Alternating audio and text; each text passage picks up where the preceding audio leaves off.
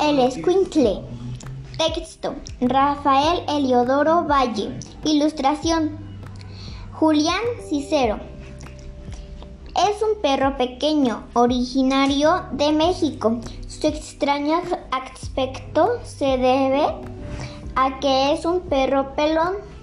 Tiene la piel de color gris, parecida a la de a la del elefante y solo en la punta de su rabo tiene una mota de pelo de pelo áspero. Sus orejas y sus patas son cortas.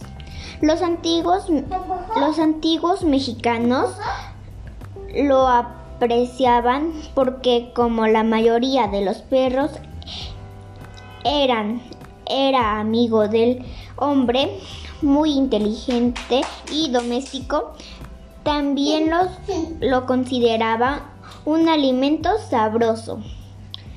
En las tumbas indígenas descubiertas en exploraciones arqueológicas, hemos aprendido que a, que a los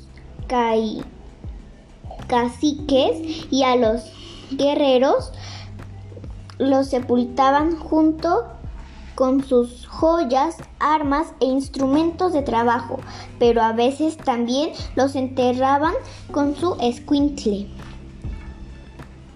Esto lo, esto lo hacía porque según la mitología azteca, el perro acompañaría y serviría de guía al hombre en su camino al otro mundo, al Mictlán o Tierra de la Muerte.